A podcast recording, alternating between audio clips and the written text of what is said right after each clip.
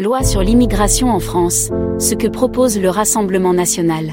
Du côté de l'extrême droite, et plus précisément au sein du Rassemblement national, le programme qui vise l'immigration zéro en France veut surtout durcir la vie des étrangers se trouvant sur le territoire.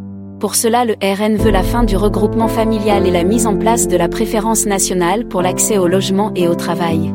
Le RN veut aussi la suppression du droit du sol, le durcissement du processus de naturalisation et la délocalisation des demandes d'asile à l'extérieur de la France.